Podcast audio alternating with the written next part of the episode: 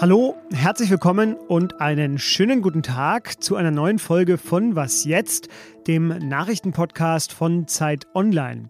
Es ist Mittwoch, der 1. September. Mein Name ist Fabian Scheler und heute spreche ich über das mögliche Ende eines völkerrechtlichen Konzepts in Afghanistan und ich spreche über den Versuch der WHO, künftige Pandemien von Berlin aus zu verhindern. Zuerst aber die Nachrichten. Außenminister Heiko Maas, der reist heute nach Katar, um dort weitere Gespräche über die Ausreise schutzbedürftiger Menschen aus Afghanistan zu führen.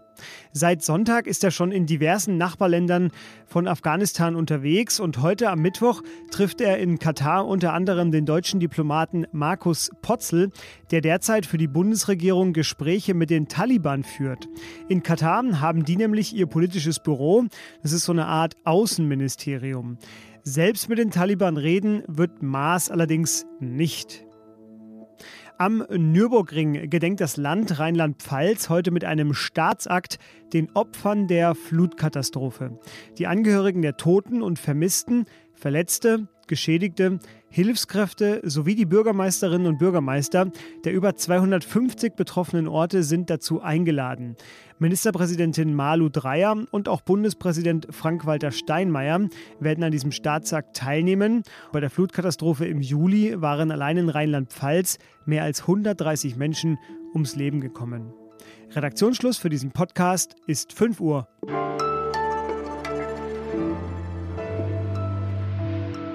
Im Afghanistan-Konflikt hat mit dem endgültigen Abzug der USA eine neue Phase begonnen und damit endet vielleicht auch eine andere, nicht unwesentliche, nämlich der Versuch, Menschenrechtsverletzungen mit einer Intervention von außen zu beenden und eine ja, neue Nation zu erbauen. So sieht es zumindest mein Kollege Ulrich Ladurner. Er ist Politikredakteur bei der Zeit und über seine These möchte ich jetzt mit ihm sprechen. Hallo Ulrich. Ja, hallo.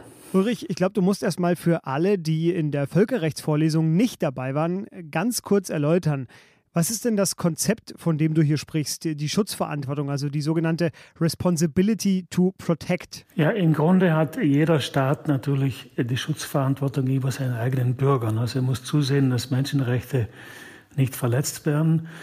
Ähm, und diese Responsibility to Protect hat sich in den 90er Jahren entwickelt auf Grundlage der Erfahrung in Ruanda, wo es einen Völkermord gab, wo also ein Staat nicht nur die eigenen Bürger nicht geschützt hat, sondern Teil dieses Staates einen Völkermord begangen hat. Und da hat man gesagt, wenn es massive Menschenrechtsverletzungen gibt, dann muss auch die internationale Gemeinschaft berechtigt sein, einzugreifen. Also sozusagen die Schutzverantwortung geht dann auch an die internationale Gemeinschaft über. Dieses Prinzip allerdings stößt sich mit dem anderen Prinzip des Völkerrechts und das ist jenes der Gleichheit und Souveränität aller Staaten. Genau, weil so eine Intervention von außen, das ist eigentlich ja immer ein sehr schmaler Grad im Völkerrecht. Denn welche geschieht aus humanitären Gründen, welche ist einfach nur eine pure Aggression? Das ist ja, es gibt ja sehr viele Abstufungen dazwischen. Ähm, eigentlich ist ja die Verantwortung, seine Bürgerinnen und Bürger zu schützen, äh, ein Prinzip, das Sinn macht. Aber warum bist denn du der Meinung, wir sehen das hier gerade enden? Naja, das ist, glaube ich, auf alle Interventionen in den letzten 20 oder fast 20 Jahren äh, angefangen in Kosovo 1999, dann kam äh, Afghanistan 2001, Irak 2003, Libyen 2011, Mali 2013. Alle diese Interventionen sind auch mit dem Argument begründet worden, nicht nur, aber auch mit dem Argument, man müsse dort die Menschenrechte schützen. Und das Afghanistan ist ein Desaster und das ist ein Desaster, ist eine Niederlage für diese Vorstellung.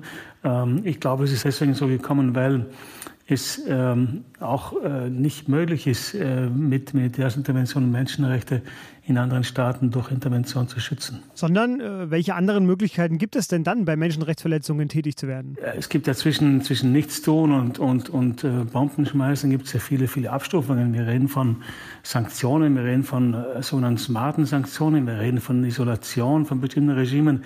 Natürlich, das ist nicht perfekt, das dauert lange, aber es gibt Beispiele, äh, in der Geschichte, wo Sanktionen durchaus was bewirkt haben. Nämlich Südafrika, das Apartheid-Regime ist auch zu Fall gekommen, weil es äh, mit Sanktionen belegt worden ist. Wir haben das aktuelle Beispiel in Weißrussland, wo natürlich man auch nicht die Menschenrechtsverletzungen direkt beenden kann, aber es wird doch einiges getan, um den dortigen herrschenden Diktator Lukaschenko äh, die, die, das Handwerk, ich sage mal nicht zu legen, aber zumindest zu erschweren. Also es gibt viele Möglichkeiten und äh, da ist äh, auch viel Koordination, viel politischer Wille und auch viel Fantasie gefragt.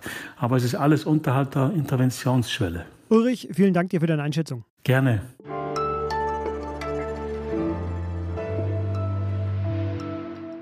Und sonst so? Ja, ich gestehe, ich habe ein Fable für skurrile Gerichtsurteile aus den USA. Und deshalb möchte ich heute mit Ihnen den Fall von David Working hier teilen, einem 43-jährigen Mann, der seine Eltern in Michigan verklagt hat. Der Grund, die Eltern hatten einfach so seine Sammlung von Porno-Utensilien weggeworfen.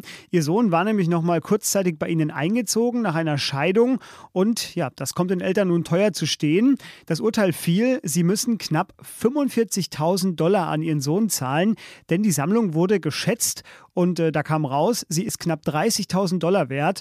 15.000 Dollar waren nochmal Anwaltskosten. Und ich sage mal so, es gab schon günstigere Erziehungsmaßnahmen.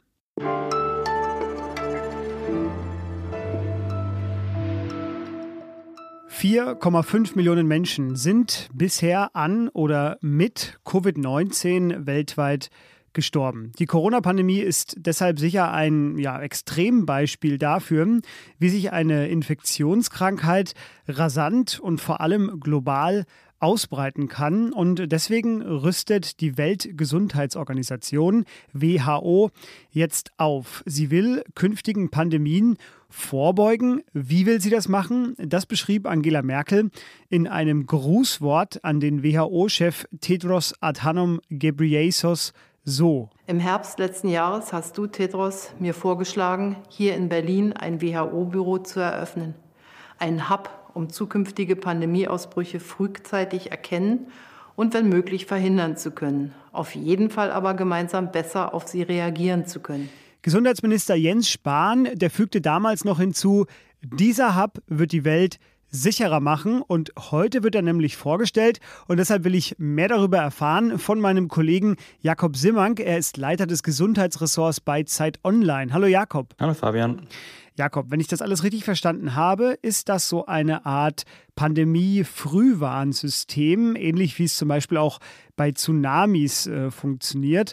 Was macht denn dieser neue Global Hub for Pandemic and Epidemic Intelligence, wie er korrekt ausgesprochen heißt? Grob umreißen kann man es als einen Datenhub, der ganz verschiedene Arten von Daten sammelt. Und zwar so klassische Daten rund um Ausbrüche, also ähm, Infektionszahlen, Todeszahlen, Genomdaten zu Viren beispielsweise, aber auch Daten, die man ähm, klassischerweise nicht so zur Hand hat, also zum Beispiel Flugbewegungsdaten, äh, Daten zu Wetter, Daten zu dazu, wie Tiere sich bewegen und all das ist letztlich für die Vorhersage von, vom Auftreten von Pandemien, aber auch für die Ausbreitung von Pandemien wichtig und was der Hub machen möchte, ist einerseits Pandemien verhindern oder Ausbrüche verhindern und andererseits aber auch, wenn sie denn auftreten, letztlich sie im Keim zu ersticken. Das ist die Idee.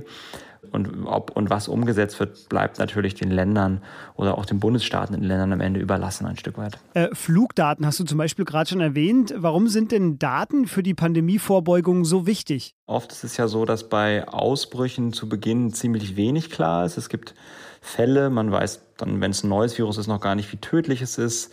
Ähm, man weiß noch nicht exakt, einfach weil sich Länder noch nicht darauf eingestellt haben, ähm, nach einem Virus zu suchen und so weiter. Man weiß noch gar nicht, wie es sich verbreitet hat und so weiter. Und da sind halt alle möglichen Formen von Daten letztlich total relevant. Warum gab es denn dieses, diese zentrale Stelle, warum gab es sie bisher noch nicht? Also warum wurde das bisher noch nicht quasi an einem Ort zusammengefasst? Das ist eine gute Frage und ich habe das auch jemanden gefragt, der äh, an der Entwicklung des Hubs beteiligt war oder an dem Konzept sozusagen. Und der sagte mir, das ist die Frage, die er auch bekommen hat von all den Menschen, die sich letztlich diese Ausbruchsdaten weltweit angucken. Und wenn, man, wenn er dann aber ins Gespräch gegangen ist mit, mit, mit diesen Leuten, dann ist sehr oft auch sehr schnell klar, dass viele Menschen, die Daten erheben, gar nicht wissen von anderen Leuten, die beispielsweise ähnliche Daten erheben. Aber es gibt, das muss man natürlich auch fairerweise sagen, schon andere Initiativen, auch, auch der WHO, ähm, die äh, nicht so richtig aufgegangen sind. Und so ist, glaube ich, die Hoffnung auch mit diesem Hub, dass man da so ein, so ein bisschen so ein neues Momentum bekommt, um Forscher, die mit Daten arbeiten, ganz verschiedener Art, verschiedener Art, aber auch die Privatindustrie, wenn es zum Beispiel um Bewegungsdaten geht ähm, oder um äh, Nutztierdaten, einfach an einen Tisch zu bekommen und zu gucken, dass man diese Daten endlich mal unter einem Dach sammelt. Das ist zumindest die große Hoffnung der WHO. Die stellt heute in Berlin ihren neuen globalen Datenhub vor, mit dem Pandemien dann besser und vor allem früher erkannt und bekämpft werden können. Jakob, dir vielen Dank. Bei euch im Gesundheitsressort wird es dazu heute ausführliche Berichterstattung geben. Und das war was jetzt an diesem Mittwochmorgen. Später wie immer unser Update. Mich, Fabian Scheler, hören Sie, wenn Sie möchten, am Donnerstagmorgen wieder. Was jetzt at Zeit.de. Das ist auch im September unsere Mailadresse. Dahin können Sie immer schreiben, wenn Sie Fragen haben, Kritik oder Anmerkungen, einfach wenn Ihnen gerade danach ist. Bis dahin, machen Sie es gut. Tschüss.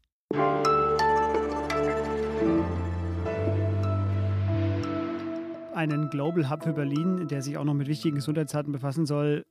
Haben die denn nichts gehört von den Internetleitungen hier in Berlin? ja, ich weiß nicht. So, hast du eigentlich alles mitbekommen? Also mein Internet lahmt auch sehr hier in Berlin-Neukölln. Insofern gute Frage. Teile sind abgebrochen unseres Gesprächs. Vielleicht äh, sollte das nochmal geguckt werden bei der WHO.